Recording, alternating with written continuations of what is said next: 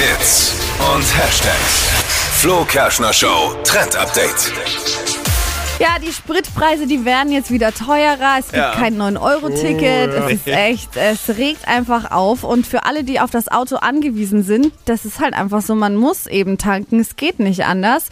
Und deshalb habe ich jetzt für euch mal die besten Tank-Apps rausgesucht, mit denen ihr wenigstens ein bisschen Geld sparen könnt und dann ähm, nicht so viel ausgeben müsst. Also zum Beispiel Clever Tanken ist da mit dabei. Also da werden unterschiedliche Tankstellen eben aus eurer Umgebung verglichen.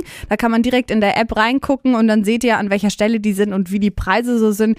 Dann gibt's noch Benzinpreis Blitz, da könnt ihr gucken, mehr tanken und die Spritpreise-App vom ADAC direkt, da könnt ihr auch checken, wie die Preise aktuell so sind.